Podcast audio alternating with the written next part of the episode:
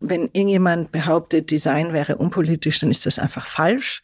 Design ist immer politisch, weil ganz egal, was ich entwerfe, es ist inklusiv oder exklusiv, es ist verbindend oder trennend, es gestaltet meine Umwelt und die Umwelt betrifft uns alle und daher bin ich der Überzeugung, dass Design uns alle angeht. Die Boss. Macht ist weiblich. Guten Tag. Mein Name ist Simone Menne. Ich bin die Gastgeberin vom Stern-Podcast Die Boss.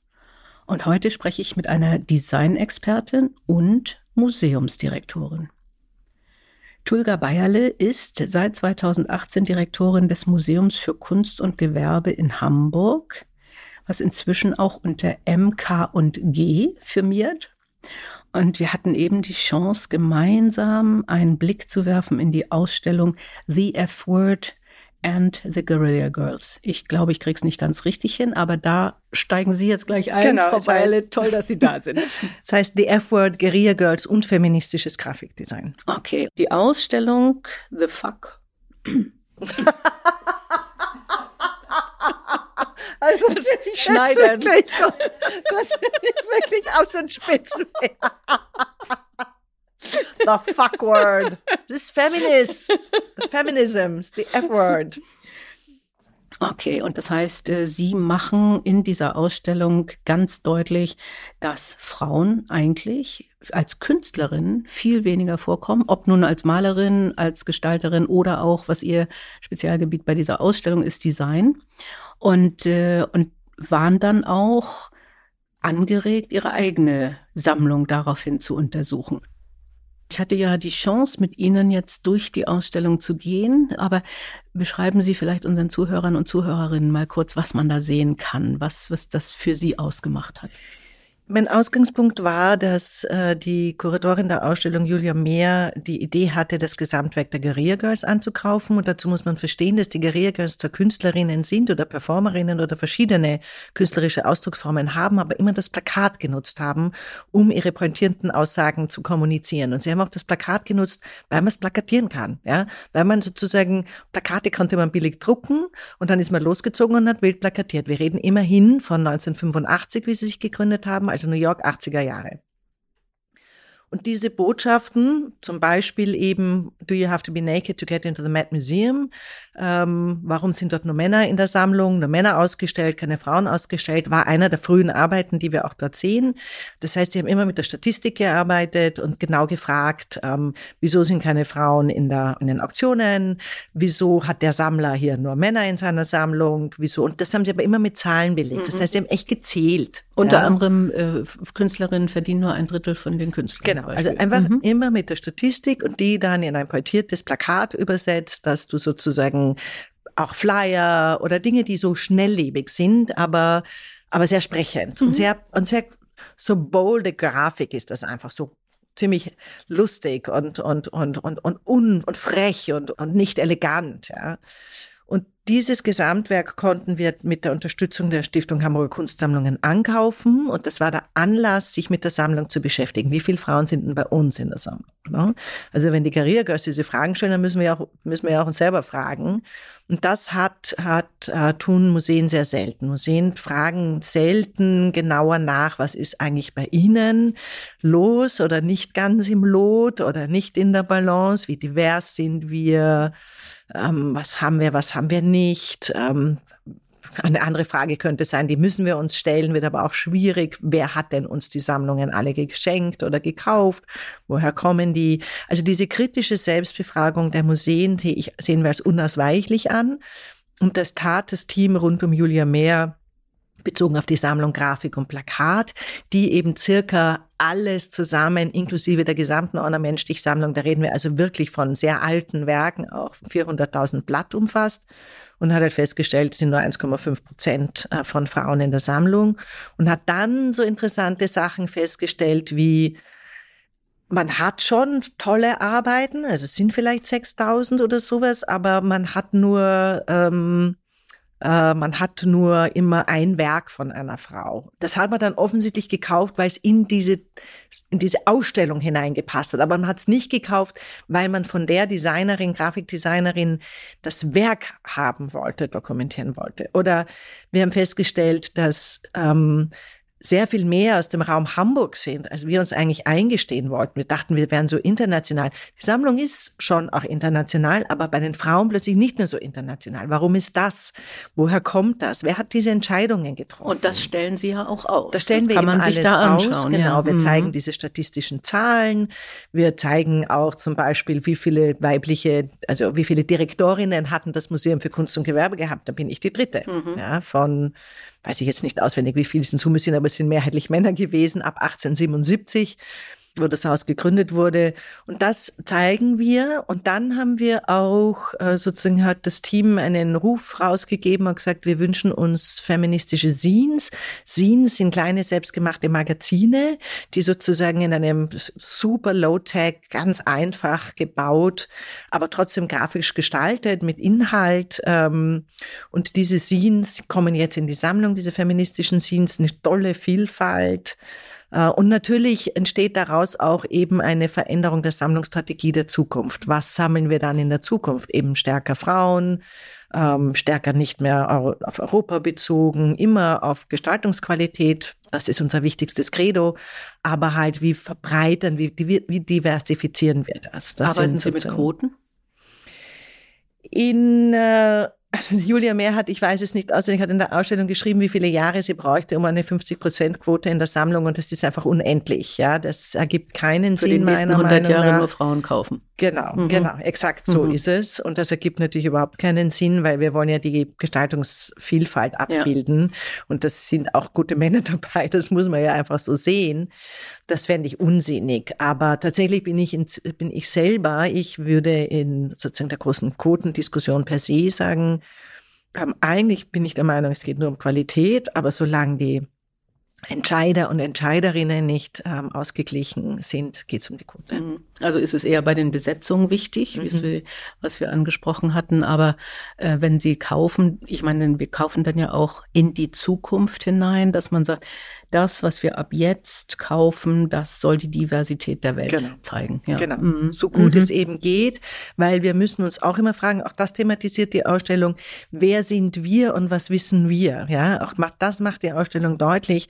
Das heißt, sie fragt an einer Stelle zum Beispiel, ähm, so wie sie mit den Scenes gemacht hat, ne, schickt mir. Das ist natürlich nicht immer möglich, weil wir haben schon grundsätzlich das Problem von übervollen Depots. Wir können jetzt nicht einfach nur in die Welt rausschicken, schickt uns, schickt uns, dann werden wir ja wahnsinnig. Aber trotzdem sagt sie, wer bin ich denn überhaupt zu entscheiden? Wie präge ich dann die Zeit? Also wenn man mal anfängt, sich kritisch mit sich selbst zu beschäftigen, wird man natürlich auch selbst also sensibler darauf und sagt, ich brauche ich eine Art Beirat zum mhm, Beispiel? Mhm. Brauche ich ein Expertengremium, das mir rät oder das mich vernetzt oder das mich darauf aufmerksam macht, wo ich hinschauen soll? Das sind durchaus relevante Fragen, denen wir uns stellen müssen. Was ich keine schlechte Idee finde, weil das sehen wir ja äh, bei Managementbesetzungen oder so, ähm, wo man häufig tatsächlich blinde Flecken hat, mhm. wenn man nur genau. in seine eigene Firma guckt oder äh, auch genau. tatsächlich regional bleibt und äh, dann, wenn man Ratgeber hat, die dann mal sagen kann, ist euch aufgefallen, hier ist, kommt Südamerika nicht ja. vor oder irgend sowas. Exakt. Nicht? Da, da können genau. Beiräte schon durchaus genau. helfen. Ja. Ja, ja, absolut. Wollen Sie eine ähnliche Analyse auch für die anderen Bereiche machen? Das machen lustigerweise die, die Teams jetzt schon selber. Ach, witzig. Also das ja, gut. Ist, muss ich überhaupt nicht machen. Und wir haben jetzt gerade eine Folgeausstellung, die wir demnächst eröffnen, die heißt Wiki Women. Und da ist, zeigt sozusagen die Sammlung Fotografie, die Sammlung Mode und die Sammlung Grafik ähm, sozusagen noch weitere Frauen, wobei es da jetzt darum geht, das haben wir ja in The F-Word nicht gemacht, wirklich auch die Biografien zu recherchieren. Das ist ein weiteres Riesenthema, ein Desiderat. Dann sind diese Frauen zwar da, aber man weiß nichts über sie. Ja, und das ist natürlich ein, das ist ja der nächste Punkt eigentlich. Und das sind viel größere Projekte, weil eigentlich musst du ja wirklich gute Forschungsarbeit machen, damit die dann in, der, in, die, in die Geschichtsschreibung reingehen. Ja, und da ist also Wikipedia, Wikimedia einfach super Tools, um, um das einfach in die Öffentlichkeit zu bringen. Okay. Spannend, etwas, worauf wir uns freuen können. Mhm. Die Ausstellung The F-Word. Erzählen Sie ein bisschen, was Sie, was Sie angeregt hat. Wir hatten die Chance, äh, das Gesamtwerk der Guerilla Girls anzukaufen. Die haben sozusagen Gesamtsätze, also wo alle Plakate, die sie gemacht haben, Videos von Performances etc., die sie am ehesten nur an Kulturinstitutionen verkaufen, weil es ihnen darum geht, damit ihr eigenes Werk fortsetzen zu können und nicht den Kunstmarkt zu bedienen, dem die Guerilla Girls ja an sich schon kritisch gegenüberstehen, mhm. weil darum geht's denen ja. Ne? Sie fragen, wer ist eigentlich gesammelt, wer ist in den, wer ist in den Sammlungen der Museen drinnen, wer wird ausgestellt, wer wird auf den Auktionen gehandelt, etc. Und ausgehend von dem Ankauf, aber eigentlich auch, weil es uns immer schon interessiert hat und Julia mehr besonders, hat sie angefangen, sich intensiv mit der Sammlung zu beschäftigen und zu schauen, wie viel Frauen, wie hoch ist der Frauenanteil an Gestalterinnen, Grafikdesignerinnen in der Sammlung Grafik und Plakat und ist zu dem erschreckenden äh, Ergebnis bekommen, dass wir auch auf einem großen Banner ein Auftragswerk von Andigeria Girls äh, thematisieren. Das ist das Franzbrötchen, 400.000 Werke und das Krümelchen davon 1,5 Prozent sind die Frauen. Ja, es ist wirklich beeindruckend. Äh, ich kann es allen nur empfehlen, also auch die Ausstellung natürlich, ähm, was äh, tatsächlich sich da abspielt. Und das äh, höre ich ja häufig auch als Frage. Es ist also die Situation für Frauen nicht so viel anders in der Kunst oder im Design im Verhältnis beispielsweise zum Management. Im Gegenteil, es ist sogar schlechter. Also die, die Zahl der Frauen, die äh, in den Museen zumindest äh, gekauft werden oder gesammelt werden, ist noch geringer als im Management. Top-Management in Deutschland sind wir bei 10, teilweise bei DAX-Unternehmen bei 19 Prozent. Hier reden wir von 1,5 Prozent. Ja, wobei man muss natürlich unterscheiden. Also wir im, im Museumsbereich, ich kann mich wahnsinnig gut erinnern, ich bin ja noch nicht so lange mhm. Museumsdirektorin, das ist jetzt mein äh, zehntes Jahr. Und ich war vorher, also meine erste Position war fast fünf Jahre in Dresden. Und wie ich angefangen habe bei den sogenannten staatlichen Kunstsammlungen, das ist ein Verbund von zwölf Sammlungen, war ich äh, in der Direktorenkollegenschaft die einzige Frau zu Beginn, aber weil dann ein paar andere Pensionierungen kamen, hat der damalige Generaldirektor nur ähm, Direktorinnen bestellt. Und das ist jetzt dort sehr ausgewogen zum Beispiel. Und äh, ähnliches kann man auch in, generell sagen. Ja? Ah, ja. Also die Museumsdirektorinnen zum Beispiel sind, da würde ich sagen, haben wir einen hohen Prozentsatz inzwischen erreicht, der wahrscheinlich über dem, das, was Sie gerade geschildert mhm. haben äh, auch bei den Professorinnen in meinem Fachbereich äh, Kunstgewerbeschulen, Universitäten für angewandte Kunst sind auch sehr hoch. Also da würde ah, ich auch sagen, das ist dann wirklich ungewöhnlich, ja. ja. Genau. Also, also mhm. wo es kritisch wird, interessanterweise, das ist aber ein uraltes Thema, ist immer dann, wenn es zum Beispiel in die sogenannten technischen Berufe geht, wobei sie gar nicht technisch sind. Das ist in dem Moment, wo man oder nicht rein technisch, also Industriedesign zum Beispiel. Ich habe Industriedesign studiert äh, selber an der Angewandten in Wien und A, habe mich nur Männer unterrichtet. Sie haben aber nur über Männer gesprochen und in, wir waren damals, ich habe studiert 86 bis 92 und wir waren durch fünf Frauen und 30 junge Männer. Also und da in der in der Produktdesign-Szene ist es zum Beispiel immer noch sehr äh, kontrovers und, und und absolut nicht ausgewogen. In der Grafikdesign-Szene hat sich das schon stark geändert.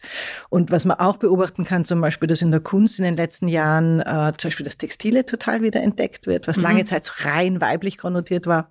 Also es passiert schon viel, aber wir haben uns ja die Sammlung angeschaut. Mhm. Und da in der Sammlung, teilweise natürlich auch historisch bedingt, sind es sehr, sehr wenig Frauen, also äh, Designplakate, die von Frauen erstellt wurden.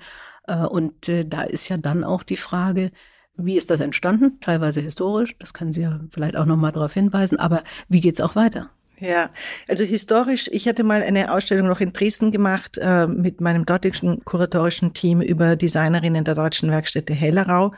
Das war wirklich eine auch sehr stark forschungsbasierte Ausstellung. Die Ausstellung jetzt, die F-Word and Career Girls und Graf feministisches Grafikdesign, ist ja eine Bestandsaufnahme. Wir erforschen dort ja nicht, warum ist es so, mhm. sondern wir stellen nur fest, dass es so ist. Ja, von einer guten Grafikdesignerin nur je ein Werk, ne? statt ein ganzer Körper von, also ein Body of Work, also fünf, sechs Arbeiten oder so. Und bei den ähm, Designerinnen der deutschen Werkstätten Hellerau haben wir festgestellt, dass sozusagen die Aufbruchsstimmung zum Beispiel damals Jahrhundertwende den Frauen so plötzlich einen Raum aufgemacht haben, auch im Produktdesign zu realisieren und die sind sehr schnell von den Männern einfach wieder rausgedrängt worden. Und die Designgeschichtsschreibung, das kann ich jetzt, ich nehme an, in der Kunstgeschichtsschreibung ist es gleich, aber da bin ich nicht Firmen, mhm. ich bin Designexpertin. In der Design-Gesichtschreibung ist es einfach so, Männer schreiben über Männer. Und, äh, und wenn sozusagen etwas immer wiederholt wird oder wenn Frauen, die heiraten, ihren Namen verändern, dadurch aus, dem, aus der Geschichtsschreibung rausfallen, wenn das Werk unter dem Namen ihres Mannes, oft sind ja Paare, auch künstlerische Paare, dann ist der Mann damals scheinbar präsenter oder öfters genannt worden und die Frau, die vielleicht zur gleichen Zeit durchaus sehr erfolgreich war, wird dann im, im sozusagen im Nachlass reingeschoben und man findet sie versteckt innerhalb des Nachlasses des Mannes. Das sind alles Gründe, warum sie verschwinden und sie wurden nicht bearbeitet. Und deswegen ist es einfach ein, ein andauerndes Herausforderung, gerade in der, in, in der Kunst und im Design, diese Frauen sichtbar zu machen. Und wie geht's weiter? Die Frage sozusagen auf die Zukunft ist, wir können uns sozusagen auch Basis dieser Bestandsaufnahme ähm, und der selbstkritischen Anamnese quasi sagen, ja, okay, dann werden wir eben genau das in den Vordergrund stellen und sagen, wir müssen einfach darauf achten, in den zukünftigen Ankäufen eben mehr auf spannende Frauen zu schauen, diverser zu werden, unseren Eurozentrismus zu überwinden, viele andere Themen, die wir ja auch noch haben. Ja, ja, es ist Diversität, ist nicht nur Frauen, äh, sondern eben auch noch einiges andere. Ähm, und das fand ich ganz spannend. Das, das kommt dann ja auch auf Ihre Arbeit als Museumsdirektorin ähm, zu, beziehungsweise das ist dort das, was Sie treiben wollen. Sie verantworten acht Designbereiche mit sehr unterschiedlichen mhm. Ausprägungen. Für jeden Bereich gibt es wiederum eine Kuratorin oder einen Kurator. Aber Sie müssen ja das verbindende Glied dann sein oder wollen genau. das vermutlich auch sein, um zu sagen, wie für was stehen wir denn insgesamt als Haus und äh, genau. wie gehen wir in die Zukunft? Genau, also mir war wichtig, ähm, relativ früh, wie ich angekommen bin, wirklich mit meinem Team über eine Haltung zu reden. Also es ist klar, dass die Unterschiedlichkeit der Sammlungen so einfach nicht alles abbilden können. Also zum Beispiel die Sammlung Antike ist abgeschlossen. Ja, also wir kaufen so gut wie keine antiken Objekte mehr, weil sie kaum zu kriegen sind, ähm, oft belastet sind. Also da werden wir kaum was tun. Und da ist ja auch die Anonymität. Wir wissen ja überhaupt nicht, wer da was genau mhm. gemacht hat. Aber wir können eine Haltung entwickeln. Ja, wir können eine Haltung entwickeln. Ähm, was suchen wir? Was wollen wir denn überhaupt ankaufen? Worauf achten wir? Wofür sensibilisieren wir uns selber?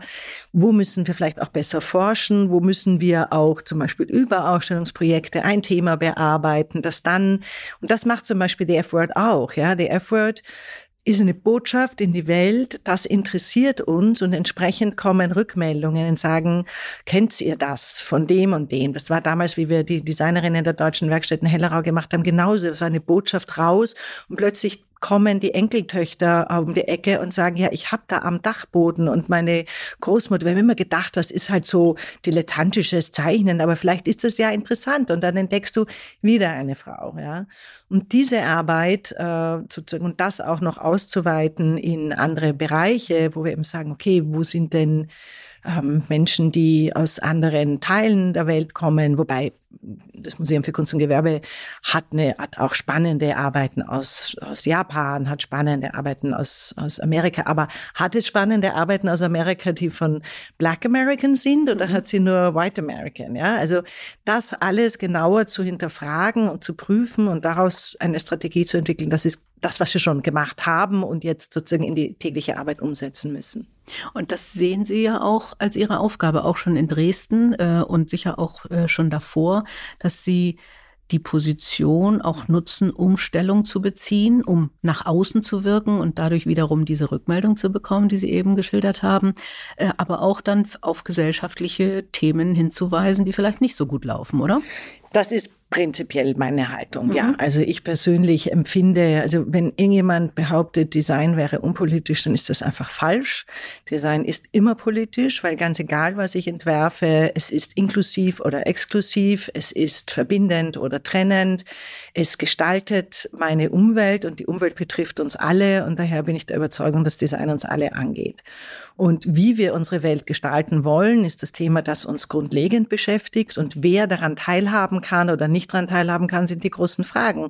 Und wie auch Entscheidungen in der Gestaltung ähm, getroffen werden, die dann Auswirkungen haben. Und manchmal kann es so was Banales sein wie, Äh, darüber denkt man nicht nach, aber ein, eine Sitzbank im öffentlichen Raum, also es kann entweder, die kann natürlich so gestaltet sein, dass niemand drauf schlafen kann. Das ist klar, das nennt man dann sozusagen ähm, abwehrendes Gestalt, Gestaltung, also sozusagen aggressive Architektur eigentlich auch, wenn du auf einem Boller noch einen Dorn drauf tust, dass sich keiner draufsetzen kann.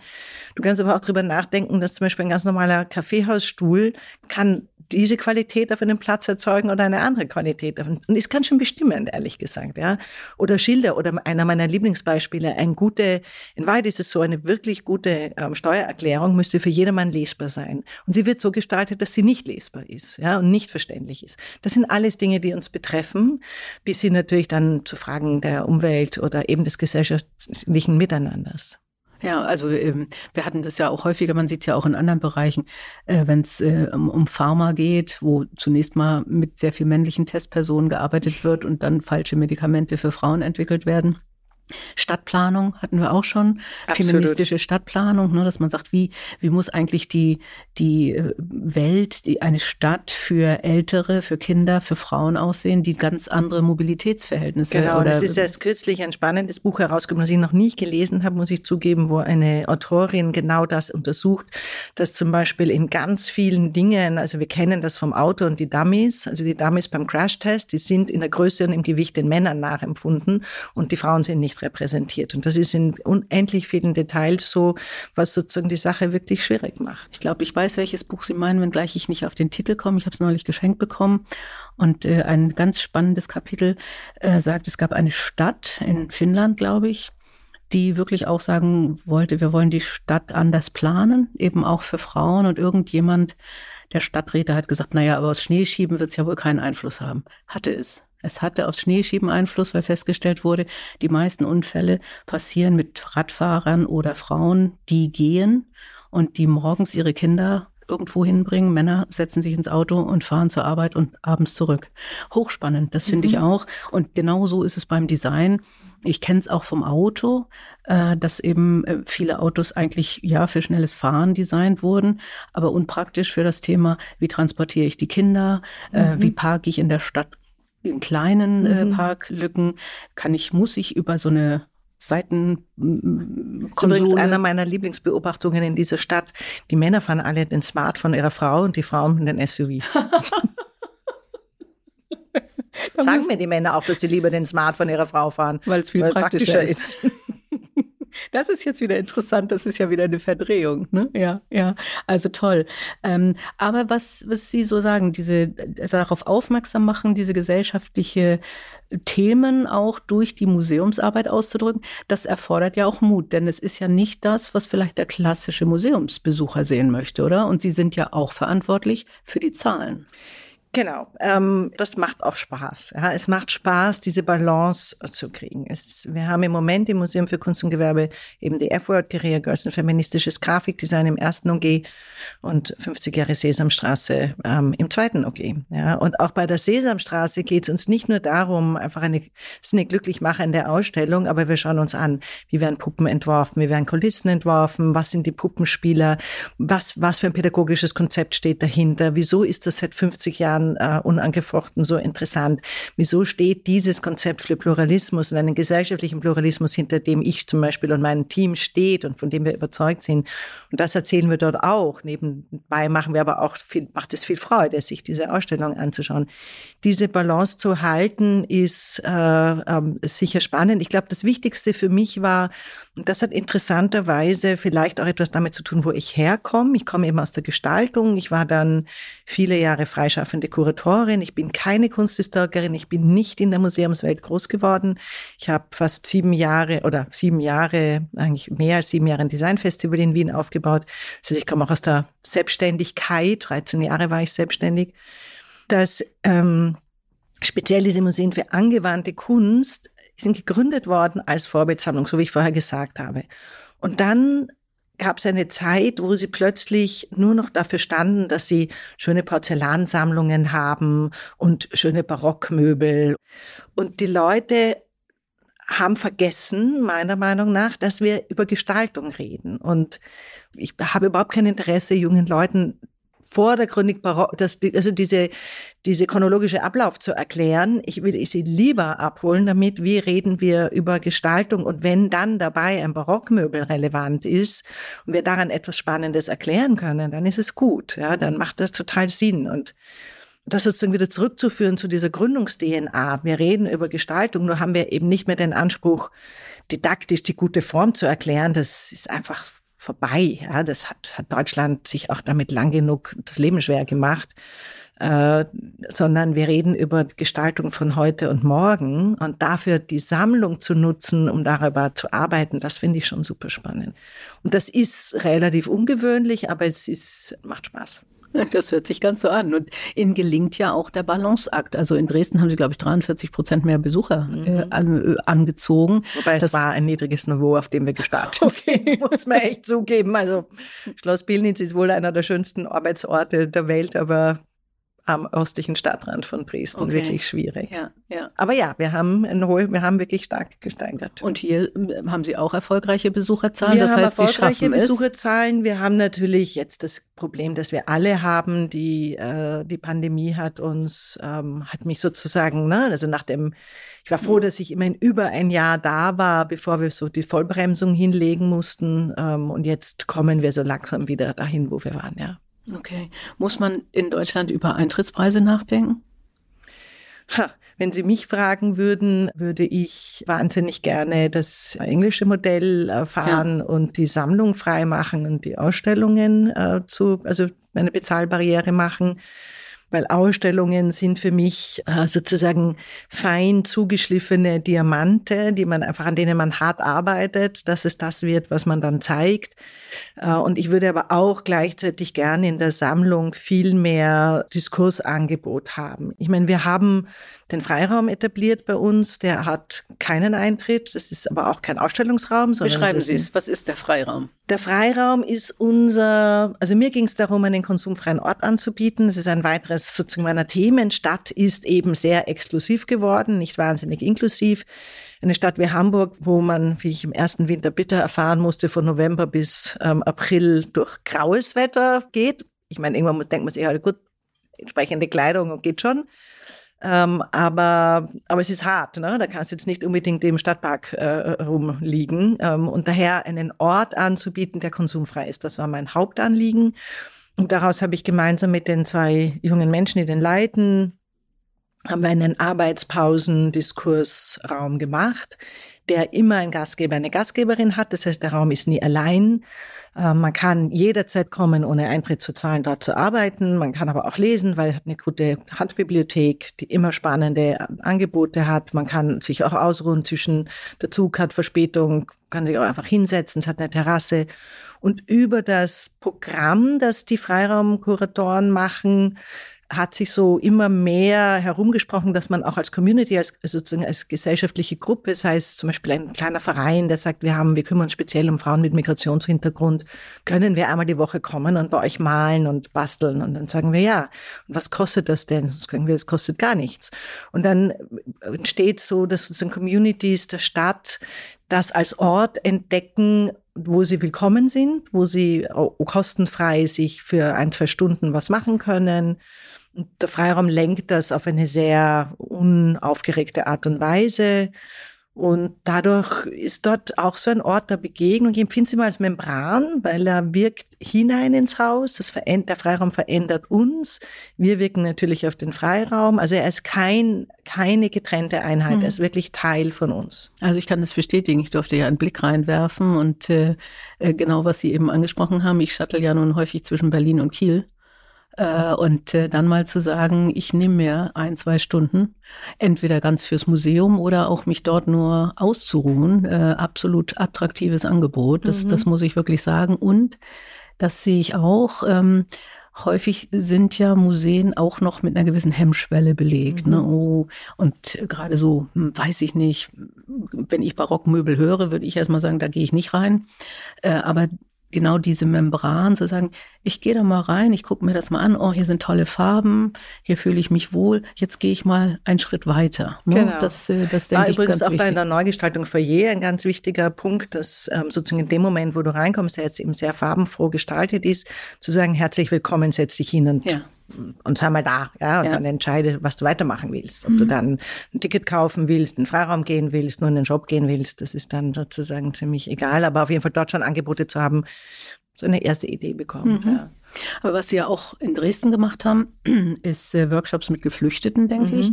Und hier in äh, Hamburg auch wirklich auf die Drogenhilfe zugegangen, mhm. die ja in dem Quartier dort mhm. auch äh, viel mhm. tatsächlich Drogensüchtige betreut, mhm. ähm, um dort mit denen auch zu arbeiten. Mhm. Da würde ja auch jeder sagen, ja, warum ist das jetzt eigentlich Ihr Job? Muss das sein? Ja, also man muss sich schon bewusst machen, dass bei allem, also wo man wirklich als an seinem eigenen Gutmenschentum scheitert. Mhm. Ja. Und da habe ich viel gelernt. Also und deswegen ist der Freiraum so toll. Ja, das ist eine Konstanz. Das ist nicht etwas, was man einmal macht, sondern der Freiraum ist einfach da. Und über die Arbeit von den Kuratoren des Freiraums entstehen diese Vertrauensverhältnisse und daraus ergeben sich diese Projekte, die dann dort sein können, ja, und eine Selbstverständlichkeit bekommen. Mhm.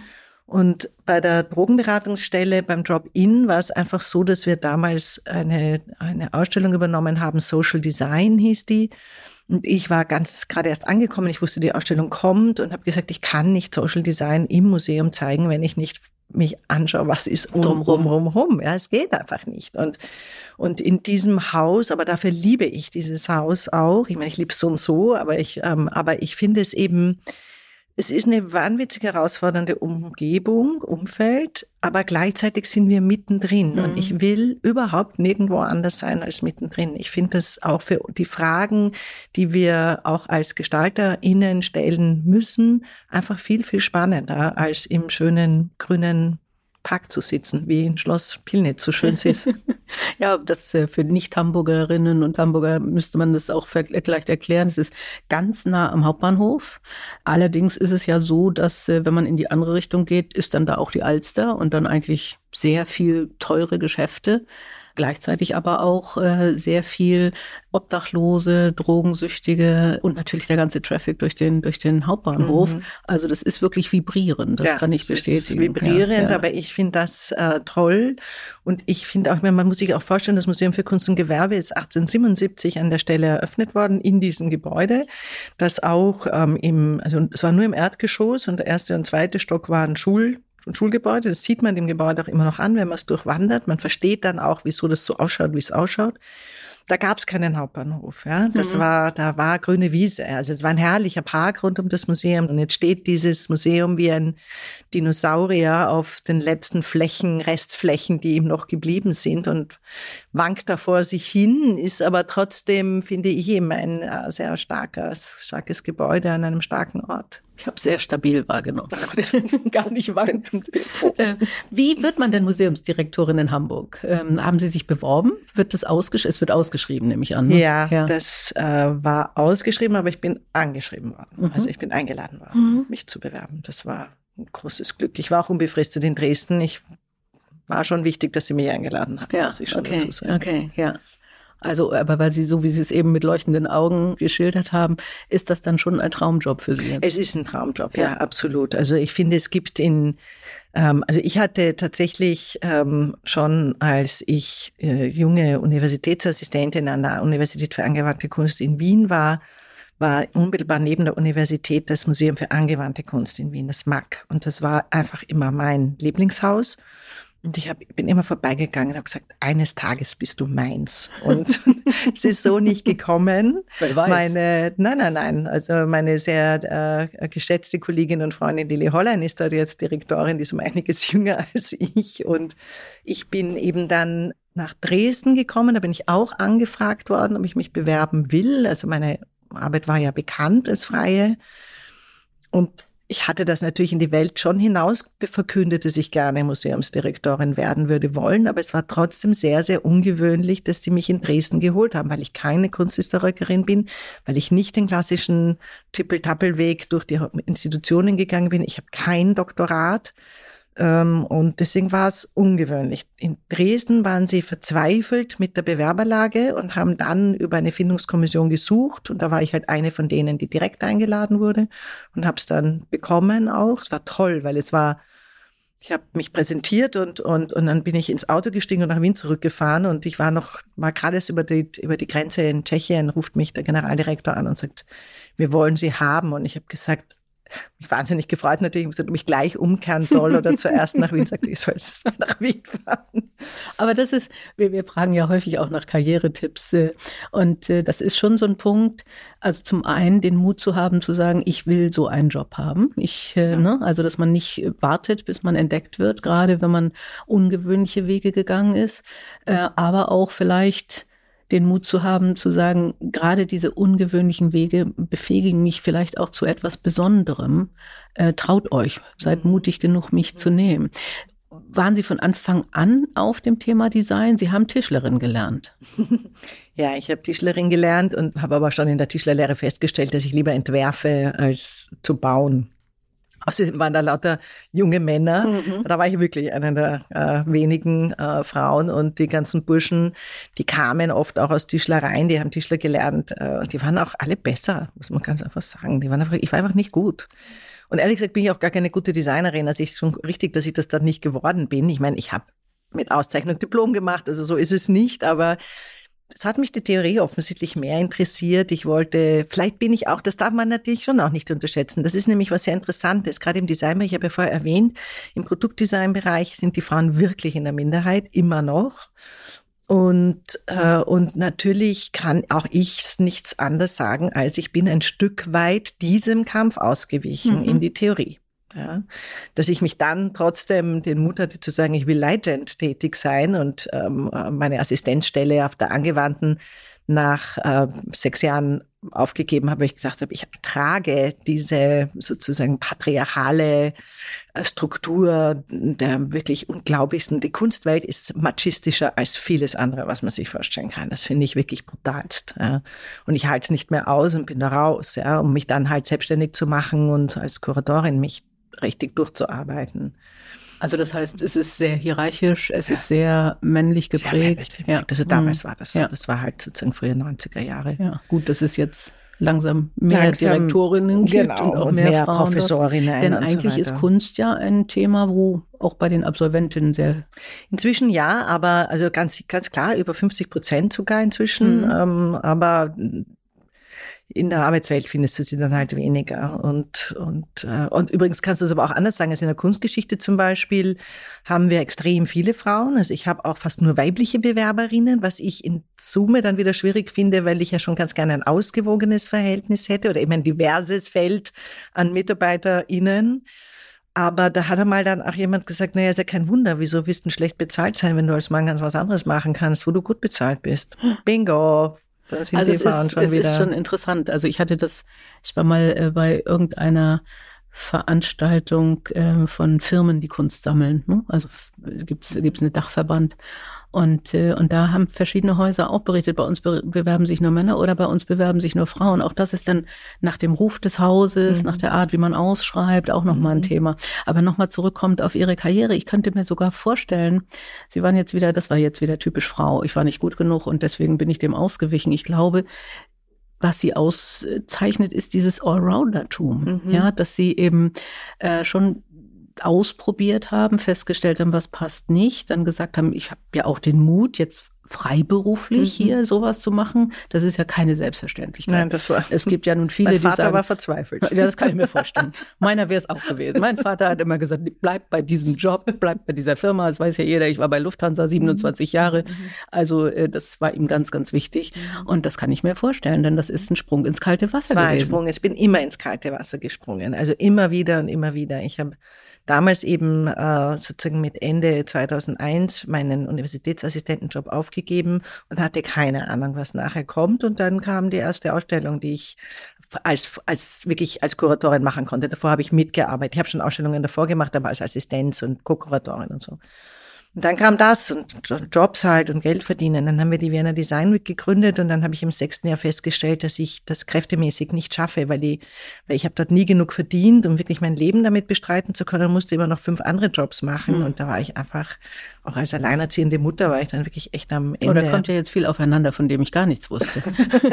war ich dann wirklich am Ende. Habe dann damals meiner Kollegin gesagt, äh, ich mache noch das siebte Jahr und dann höre ich auf. Und ich hatte keine Ahnung. Und wie das siebte Jahr losgegangen ist, habe ich mir im März gedacht, alles cool, alles cool, ist ja erst nur ein Vierteljahr vorbei, alles cool. Im April habe ich mir gedacht, ja, eh okay.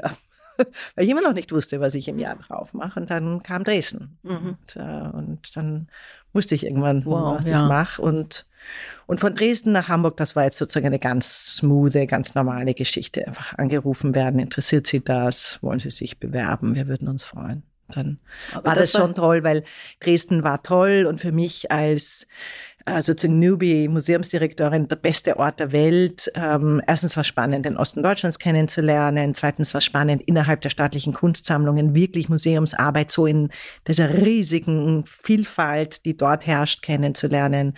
Aber von dem relativ kleinen Kunstgewerbemuseum zu diesem wirklich Kunst und Gewerbe in Hamburg ist äh, mit, wahrscheinlich ist das größte Haus Deutschlands. Ja, das kann man einfach nur so sagen. Berlin ist sehr groß auch, das muss man dazu sagen. Die haben zwei Standorte, aber ihre Sammlung ist nicht so groß wie unsere, ähm, weil die sozusagen zerlegt wurde zum Teil. Insofern ist das in Hamburg schon besonders toll. Aber Sie sind jetzt sehr lässig über sechs sehr anstrengende Jahre gegangen. Also Wien Design Week haben Sie gemacht. Äh, nebenher andere Jobs und sie waren alleinerziehende Mutter. Also einer der Sprüche von den Guerilla Girls, äh, die im Übrigen mit Gorilla-Masken auftreten, darüber haben wir noch gar nicht gesprochen, müssen wir vielleicht jetzt auch noch mal gleich. Äh, aber da steht drin, was sind die Vorteile von weiblichen Künstlerinnen? Man darf mehr als einen Job machen. Im Zweifelsfall, weil man es nämlich machen muss, weil man nicht genug Geld verdient. Also ähm, mögen Sie noch ein bisschen darüber erzählen? Naja, ich meine, damals bei der Selbstständigkeit war es einfach so, das Festival haben wir ja von null aufgebaut. Wir waren zu dritt. Und so ein Verein, also ein Verein zu gründen und ein Kulturfestival aufzubauen, da verdient man einfach, es kann nicht funktionieren. Ja, das, äh, vor allem wenn man zu dritt anfängt. Das war aber wichtig, dass wir zu dritt angefangen haben. Wir waren auch als Team wirklich gut. Wir waren auch da noch zu zweit noch gut. Mm, aber klar, dann teilt man sich sozusagen eine Leitungsposition und so viel Geld wirbt man da nicht ein, dass man sich jetzt da so bezahlen kann, dass man Fullzeit, also wirklich voll davon leben kann. Das heißt, du machst andere Jobs, du machst aber auch andere Jobs, weil es dich interessiert. Ja, mhm. also zum einen hat man Geldjobs, es war dann schon sehr herausfordernd. Ich habe dann eine Zeit lang nochmal unterrichtet und dann bin ich ernsthaft, das muss ich auch dazu sagen, ich mache es mir nicht leicht. Und wenn ich dann Designgeschichte unterrichte, dann will ich das eben die Studierenden auch herausfordern und dann ist das Vorbereitungsarbeit und mach's halt dann nicht so, dass ich jedes Jahr den gleichen Vortrag halte, ne, wie man es auch machen könnte. Klar. Und mhm. das war dann, das war dann Graz, habe ich da unterrichtet. Und ja, und dann hat man sozusagen halt, ja, dann, dann hat man noch zusätzliche Ausstellungen gemacht, die natürlich Teil meiner Karriere sind. Wenn ich dann auf der Experimenta Design in Lissabon eine große Ausstellung machen kann, steht das in meiner Vita, ist ja, ja keine Frage. Ja, ja. Also greife ich dazu und sage, ja klar, und bin halt, wenn die mich einladen, damals als in, in so ein Advisory Board zu gehen und dann sage ich, du, aber ich habe eine Idee, ich würde das und das machen, sagen sie, okay, dann machst du diese Ausstellung. Sag ich, okay, dann mache ich diese Ausstellung. Ja? Und dann habe ich plötzlich äh, ein, ein Dreivierteljahr Zeit, diese Ausstellung zu machen, dann springst halt rein mhm. ja? und machst es halt, weil du genau weißt, ähm, das sind die Chancen, die man hat. Aber es ist halt sau anstrengend. Ja, ja. gut, das hört sich so an. Aber ja, ja aber ich habe das auch äh, wahrgenommen. Wir haben das auch von anderen Gästinnen schon gehört. Also das dass man wirklich sagt, nee, also jetzt, ich gehe das Risiko, ich spring dahin, daran reift man mhm. äh, und, äh, und sonst bleibt man irgendwo sitzen und irgendwo sitzen bleiben und lamentieren, wenn man selber nicht versucht, da rauszukommen, das hat halt Aber keinen hab, Sinn. Ja, lamentieren kann ich so und so nicht betreiben. Das hätte ich also, auch nicht. ich lamentiere einfach nicht. Ich bin entweder, wenn, wenn sich ein Problem stellt, dann schaue ich mir das an, denke mir, okay, wo sind die Vorteile, wo sind die Nachteile, kann ich es zu meinem Vorteil drehen, äh, muss ich dafür hart arbeiten, okay, dann versuchen wir es halt. Mhm. Ja. Aber da jetzt zu sitzen, zu sagen, was für eine Gemeinde Gemeinheit, dass sie jetzt mir, keine Ahnung, mein Museum untertunneln, äh, Schweinerei, das finde ich ist keine Haltung, nee. mit der man vorwärts kommt. Das könnte ich bestätigen, ja. Aber da sind wir vielleicht wieder bei den Guerilla Girls. Also was ja spannend ist, äh, wir haben das vorhin in der Ausstellung kurz auch angesprochen. Ähm, die Künstlerinnen, es sind wohl Künstlerinnen, treten äh, maskiert auf Unter anderem, und das sieht man ja in anderen Bereichen auch, äh, weil sie Repressalien gefürchtet haben. Also wenn eine einzelne Frau da äh, mit Namen, die gleichzeitig vielleicht ihre Kunst verkaufen möchte oder eine Ausstellung in einem Museum unterbringen möchte, äh, die kommt dann gleich oder schnell in eine falsche Ecke. Und das hat sich für die Guerilla Girls dann auch ausgezahlt. Es war eine immer wechselnde Truppe, aber immer mit Maske, richtig? Ja, und das was ähm, wir hatten ja zu Besuch Frida Kahlo. Sie mhm. haben sich alle berühmte Künstlerinnen als Pseudonym, also den Namen von berühmten Künstlerinnen als Pseudonym gegeben. Und Frida Kahlo hat total schön erzählt, dass sie eben damals waren sie jung, gerade fertig, haben sich gerade versucht am Kunstmarkt zu behaupten und stellen eben einer berühmtesten Plakate Do you have to be naked to get into the Met? Und äh, ganz kurz, weil es einfach heißt, äh, wenn man als Künstlerin in die äh, Metropolitan ins Metropolitan Museum möchte, muss man nackt Modell stehen, genau, sozusagen. Genau. Ja. genau. Man, oder also man, als Künstlerin kommt man offensichtlich nicht rein, ja. weil die Mehrheit der ähm, Künstler, die dort ausgestellt wurden, männlich sind und die Mehrheit der Frauen, die präsentiert wurden auf den Bildern, weiblich und nackt. Mhm. Ähm, weil die Männer gerne nackte Frauen malen, mhm. offensichtlich. Und da haben, das hat sie so aufgeregt, dass sie eben dieses erste berühmte oder diese ersten Plakate gemacht haben und haben sich eben damals die Masken genommen, um sozusagen nicht dann als mit Namen dazustehen. Ach so, du bist die frustrierte Künstlerin, die eben nicht gut genug ist und deswegen nicht ins Metropolitan Museum kommt. Ähm, und haben aber relativ schnell festgestellt, dass es zwar auf der einen Seite sie schützt, aber auf der anderen Seite sie auch komplett anonymisiert und damit weggeht von sozusagen der Person, sondern eben das Kollektiv als solches präsent ist. Und das war, glaube ich, ein super, es war nicht der Plan, aber sie sagt, das war der beste, die beste mhm. Entscheidung, die mhm. sie treffen konnten. Und das Kollektiv kann eben auch immer wieder in anderen Zusammensetzungen auftreten, ohne dass man es jetzt genau mitkriegt, wer da dahinter steht. Und es arbeitet auch weiter. Also ja, das, ja, ne, ja, ja. und teilweise wechselnde äh, ähm, genau, wir gehen, wir glauben, es ist sozusagen, gibt so einen Kern, der von Anfang an dabei mhm. ist. Äh, Frieda Kahlo haben wir ja dann auch ohne Maske erlebt. Wir mhm. waren essen mit ihr und ich würde mhm. sagen, es ist eine sehr, sehr eine attraktive, lustige Amerikanerin in ihren 70ern, frühen 70ern vielleicht. Und die sagt, aber es war auch immer toll, weil die verschiedenen äh, Mitglieder waren dann eben, hatten auch verschiedene Expertisen, die einen mehr im Performance, die andere mehr im Grafikdesign, die dritte mehr im Text oder was weiß ich. Und Sie sagen auch, es gibt die Themen gehen Ihnen nicht aus. Es ja, gibt immer noch genug ähm, Themen, wo man auf Diskriminierung hinweisen muss. Und das tun Sie eben seit fast 40 Jahren. Und auf eine sehr witzige Art ja, und Weise und aber Beste auch da. mit wirklich augenöffnenden Zahlen. Ja? Also genau, das ist, finde ich, so spannend. Sie nutzen Zahlen, also Sie gehen total statistisch vor. Mhm. Und das transportieren Sie in eine sehr humorvolle Botschaft, die dich aber eigentlich am kalten Fuß erwischt. Ja, ja, ja, absolut. Ja. Eine Sache, die ich Sie auch gerne nochmal fragen würde, wenn Sie am Ende Ihrer Karriere angekommen sind, die wahrscheinlich ja nicht mit 60 aufhört, so wie ich Sie einschätze, würden Sie sagen, also bis 85 will ich irgendwas tun, oder? Also zumindest irgendwas kuratieren, vielleicht nicht mehr ganz so hart. Wie würde denn der Titel Ihrer Autobiografie heißen, wenn Sie auf Ihr Leben zurückgucken können? Hm. Wissen Sie, dass ich das, wie ich neulich das erste Mal, ich habe jetzt gerade vor kurzem vor zwei Monaten ungefähr bisschen mehr habe ich meinen Verlängerungsvertrag hier in Hamburg unterschrieben und freue mich auch sehr drüber.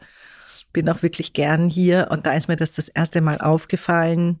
Es war das erste Mal, dass ich sozusagen einen Vertrag unterschrieben habe. Da steht ein Datum bis Ende 28 und Ende 28 bin ich 64.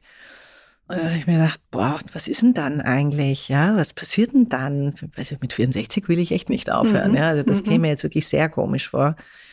Aber ich würde verstehen, dass man, wenn man sagt, na ja, zehn Jahre ist auch Zeit für einen Generationswechsel. Ich bin nicht der Meinung, dass man auf Jobs klammern sollte, da drauf sitzen. Ich finde, man muss das auch freigeben, weil es gibt dann andere tolle Leute. Ich arbeite wirklich wahnsinnig gern mit jungen Menschen, das muss ich auch sagen. Mein Team ist auch total jung. Also da war das erste Mal, wie ich mir dachte, ups, wie geht's denn da weiter? Also insofern bin ich, bin ich noch im Schock, dass, es, dass überhaupt das passiert. Und Sie reden jetzt über eine Autobiografie. Ich weiß es nicht. Ich glaube, es sind, es ist wahrscheinlich sowas, eben sich zu trauen, ja. Mhm. Einfach sich nicht zu fürchten. Also immer in die, ins Leere zu gehen, ins Nichts zu gehen. Ich halte das für einer der richtigsten, weil nur wenn ich innerlich bereit bin, ins Nichts zu gehen und gleichzeitig aber, klingt blöd esoterisch, aber dem Universum sage, ich bin da und ich bin, ich bin gut darin und ich kann das, dann kommt das auch. Ja? ja. Wenn du festhältst, kommt es nicht. Ja, aber deswegen würde ich ja sagen, und so war es bei mir, ich hatte einen Vertrag bis 2020. Mhm. Und dann wäre ich, ich weiß nicht, 32 Jahre bei Lufthansa mhm. gewesen oder irgend sowas. Und ich wäre 60 gewesen. Mhm. Und ich habe zwei Jahre vorher oder so gesagt, oder drei Jahre mhm. vorher, nee, mhm. nee, ich muss hier raus. Mhm. Ich will noch mal was anderes. Mhm. Und ich denke mal, in Ihrem Geschäft kann man ja noch alles Mögliche machen, ja. wenn man 64 ist. Was ist denn mit Ausland? Das ist doch auch nochmal. Ich bin ja schon im Ausland. Entschuldige, ich komme ja aus Österreich. da ist Hamburg schon schlimm genug. Ja, ist an die schönste Stadt, finde ich, nach Wien. Aber Wien ist schöner. Muss ich halt zugeben. Ja. Dann vielleicht doch, äh, Ihre Kollegin geht ins Ausland und ja. Sie übernehmen denn das, wie hieß ja. es, MAG? MAG, muss ich Ja, MAG, ja. Nein, das glaube ich nicht. Ich glaube, mich würde dann andere Sachen viel mehr interessieren. Also ich glaube, ich hätte dann genug Museumsarbeit gemacht ähm, und fände es viel spannender. Also mich würde interessieren, noch einmal tatsächlich mehr auch in die Beratung zu gehen und ähm, ja, also schon auch weiterhin gesellschaftlich äh, relevante Arbeit zu machen, aber vielleicht nochmal von einer anderen Position aus. Also wenn das äh, hier dann endgültig aus ist, dann möchte ich gern freier arbeiten auch, also das schon. Ich meine, ich arbeite wahnsinnig viel und das macht nichts, weil es mir so viel Spaß macht. Aber es muss nicht immer so sein. ja, es mhm. kann auch mal, ich habe ein Haus in Österreich gekauft, ich kann auch gern mal ein paar Wochen nur im Garten rumwurschteln, das wäre mir auch egal. Ja. Aber es, es funktioniert maximal drei Wochen. Okay, gut zu wissen. Drei Wochen am Stück ist trotzdem toll. Wenn es Sommer ist und Erdbeernte oder irgend so was Schönes, nicht, ja. dann, dann ist es Ja, und ich glaube, ich würde gern noch einmal, was mich auch wahnsinnig interessieren würde, aber da fühle ich mich überhaupt nicht kompetent. Das ist einfach nur eine Neugierde. Ich möchte Afrika kennenlernen. Mhm. Ich finde, wir sind so, ich, ich, ich finde, ich muss meine eigene Ignoranz überwinden und meine Angst auch, was das betrifft und finde, das ist nicht spannend, nur da bin ich eigentlich eher in einer Lernsituation als in einer anderen. Also mich würde Afrika als Lernende interessieren, nicht als etwas, was ich, wo ich was beibringen kann. Aber ja, also ich glaube, ich würde auch gern noch mal in, in, in noch mal mehr von wieder in die Welt unterwegs sein. Das wird mich, war ich immer gerne. Ich bin immer eine Vielreiserin gewesen. Das finde ich jetzt so sehr anstrengend, weil ich nicht mehr gerne fliege, aber nicht, weil ich jetzt, also ich finde einfach Fliegen so unangenehm. Ja. Es einfach macht keinen Spaß mehr. Ja. Darf ich nichts zu sagen, aber Aber äh, dann habe ich noch eine Frage, die wir auch häufiger fragen. Gibt es eine Frage, die Sie nicht mehr hören können? Ich gebe Ihnen das Beispiel. Ich wurde ständig gefragt, wie fühlt es sich eigentlich an als einzige Frau im Vorstand? Ich werde komischerweise ganz oft gefragt und ich kann Sie nicht hören. Vermissen Sie nicht, wenn Sie wissen, dass ich Design studiert habe, wollen Sie nicht selber designen? Sage ich, nein, überhaupt nicht. Das können andere viel besser als ich. Außerdem bin ich im Gestaltungsfeld zu Hause. Also diese Frage finde ich immer äh, total unnötig. Das ist schön. Also es gibt wenige, die Sie spontan so, so direkt beantworten können. Aber ja, ja. Also es gibt so ein paar Sachen, ne, wo man denkt, oh nee, ich kann es nee. nicht mehr hören. Eine andere Frage, die die ich auch nicht mehr hören kann, wenn die Leute mir immer sagen, und haben Sie ein interessantes Ausstellungsprogramm nächstes Jahr? Sage ich, entschuldige vielmals, natürlich haben wir ein interessantes Ausstellungsprogramm nächstes Jahr. Sagen? Was soll oh, ich denn nee, sonst ist langweilig. Ja, genau. Ich habe ein hervorragendes Team, die machen hervorragende Arbeit und mich interessieren eigentlich ganz andere Fragen. Ja, ich bin ja nicht, also meine Arbeit erschöpft sich nicht im Ausstellungsprogramm machen, sondern in der strategischen Weiterentwicklung des Museums für Kunst und Gewerbe. Und die Frage, die mich wirklich interessiert, ist, was ist ein Museum für Kunst und Gewerbe in der Zukunft und wie ist es relevant für die Gesellschaft? Und nicht, ob wir ein gutes Ausstellungsprogramm machen, weil das machen wir auf jeden Fall. Jetzt kann ich mir vorstellen, dass Sie die Frage nicht mehr hören können. Sehr gut. Die Ausstellung The F-Word geht im Übrigen noch bis September 2023. Also es bleibt genug Zeit, über den Sommer diese Ausstellung nochmal zu besuchen. Ich kann es nur empfehlen ganz, ganz herzlichen Dank für Ihre Zeit, für diese wunderbare Ausstellung. Ich gehe garantiert nochmal hin und ich werde mir auf jeden Fall auch die Sesamstraße angucken. Mhm. Und äh, habe äh, tatsächlich dieses Haus heute entdeckt. Ich war lange nicht mehr da. Ja. Herzlichen Dank dafür. Vielen lieben Dank für die Einladung und das gute Gespräch. Dankeschön. Die Boss. Macht ist weiblich.